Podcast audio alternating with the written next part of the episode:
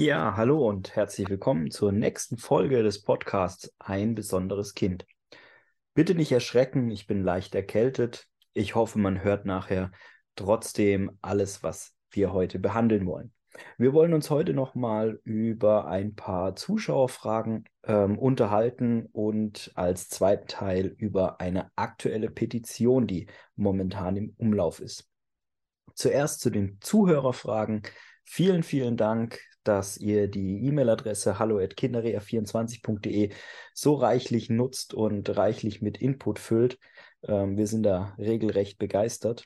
Und danke für eure Fragen. Zwei möchte ich heute beantworten. Die eine Frage, kann die Krankenkasse von mir verlangen, mein Hilfsmittel aufzuwerten, Zubehörteile anzubringen oder habe ich immer das Recht auf eine Neuversorgung, wenn mein Kind damit nicht mehr zurechtkommt?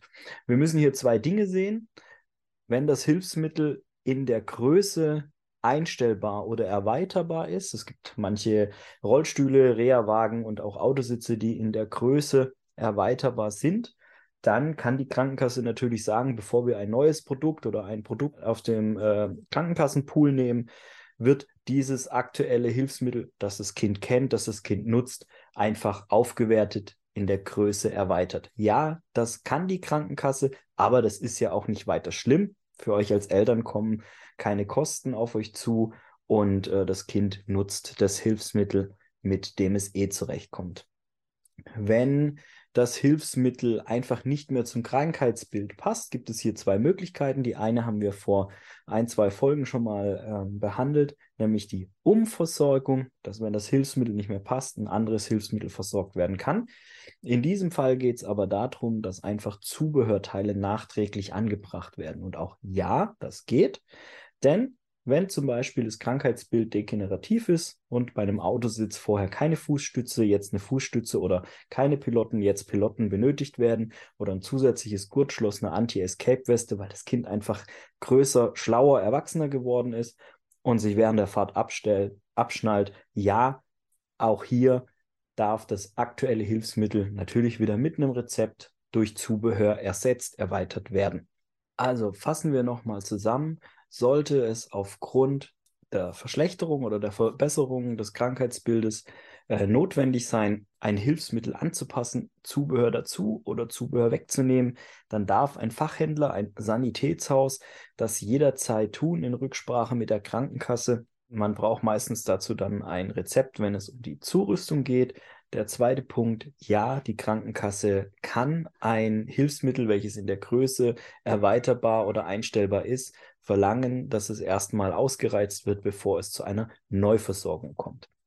Die zweite Frage, die uns erreicht hat, die wir heute be behandeln möchten, warum gibt es so wenig Zubehörteile für Geschwisterkinder? Die explizite Frage war nach einem Buggyboard. Warum gibt es kein Buggyboard für äh, unsere Reha-Wagen oder Reha-Wagen allgemein? Das liegt ganz einfach daran, dass ein Hilfsmittel immer individuell für ein besonderes ein behindertes Kind für ein Krankheitsbild oder mehrere Krankheitsbilder ist und äh, Geschwisterkinder in diesem Part Medizinprodukt einfach nicht beziehungsweise noch nicht auftauchen. Es gibt die Möglichkeit im Sonderbau gewisse Dinge an einen Reha-Wagen oder an einen Rollstuhl anzubringen. Achtung, das muss aber immer MDR und nach dem Medizinproduktgesetz auch möglich sein. Wenn ihr solche Fragen, Anregungen habt, schreibt uns Hersteller direkt an. Ist egal, ob Thomas Hilfen oder andere Hersteller. Schreibt uns in den Kinderreha-Podcast auf hallo.kinderreha24.de, was ihr euch wünschen würdet. Dann können wir einen Pool anlegen, dann können wir sammeln. Und dann müssen wir im Produktmanagement, also Hersteller, alle Hersteller müssen erstmal im Produktmanagement prüfen, ist das überhaupt noch medizinproduktrelevant oder äh, ist es überhaupt machbar? Verliert dadurch der Reha-Wagen, der Reha-Buggy Stabilität?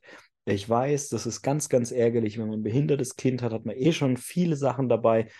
Und dann muss man noch auf das kleine Geschwisterchen oder größere Geschwisterchen ein Auge haben und mit zwei Buggies durch die Gegend laufen, je nach Alter, ist natürlich schwierig, vor allem wenn man alleinerziehend ist oder wenn man alleine unterwegs ist. Wir teilen da eure, eure Gedanken und sind immer froh, wenn ihr uns solche Dinge schickt. Wenn ihr auch selber recherchiert und äh, Dinge gefunden habt, die euch zusagen, dann lasst euch doch einfach vom Sanitätshaus beraten, lasst euch einfach vom Hersteller beraten. Viele Dinge sind machbar, es muss aber immer noch gewährleisten, dass das Medizinprodukt auch dem medizinischen Zweck dient.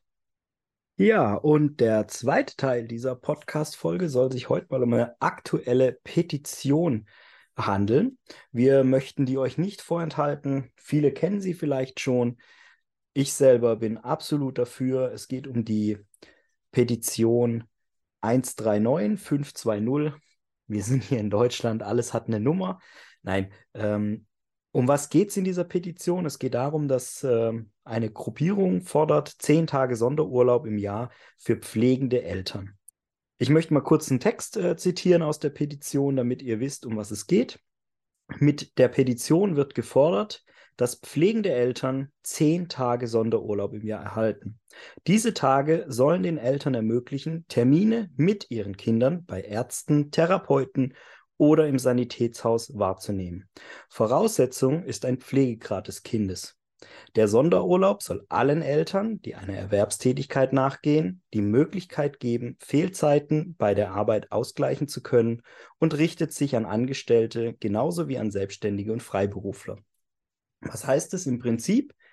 Diese Petition fordert zehn Tage Sonderurlaub, damit ich als berufstätiges Elternteil ganz offiziell die Termine wahrnehmen kann, keine Fehlzeiten, keine Minusstunden habe, beziehungsweise meine Kinderkrankheitstage aufbrauchen muss.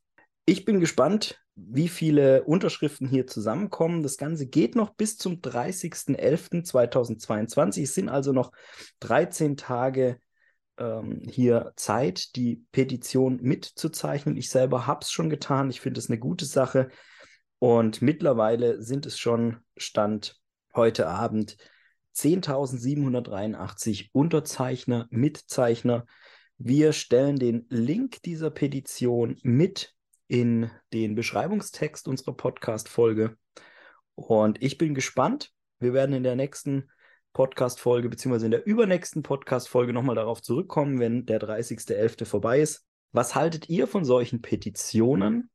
Würde mich persönlich jetzt ganz brennend interessieren. Seid ihr für solche Petitionen? Seid ihr für solche Sonderregelungen? Dann bitte einfach eure Meinung hallo at kinderrea24.de. Auch da würde ich ganz gern in der übernächsten Folge nochmal drauf zu sprechen kommen so eine kleine Auswertung dann machen, wie so die Rückmeldungen waren. Deshalb bitte gebt es auch weiter für alle, die den Podcast nicht mithören. Und ähm, ja, schickt mir eure Meinung zu diesem Thema, zum Sonderurlaub, sodass wir eine kleine Diskussion hier entfachen können. Würde mich riesig freuen. Ansonsten bleibt gesund. Bis zum nächsten Mal. Euer Daniel.